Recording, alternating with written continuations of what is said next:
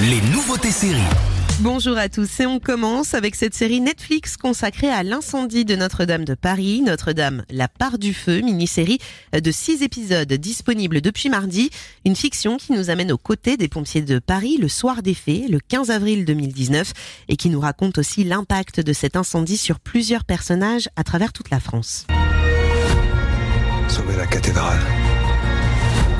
Sans perdre une seule vie. Tout le monde se souviendra de ce qu'il faisait le jour Notre-Dame a brûlé.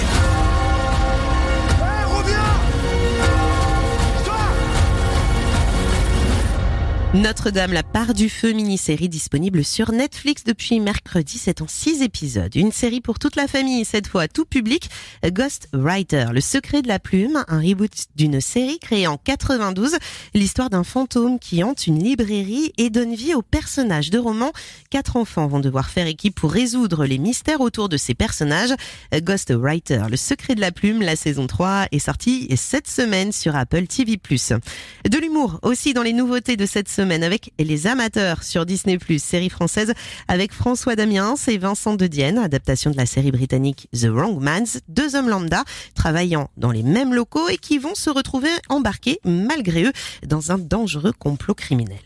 Il y a un avion qui décolle demain matin à 6h pour Bangkok. Là, on se prend une paillote et on vend de la croquette. Croquette de volaille, croquette de crevette, croquette de poulet. On ratisse large.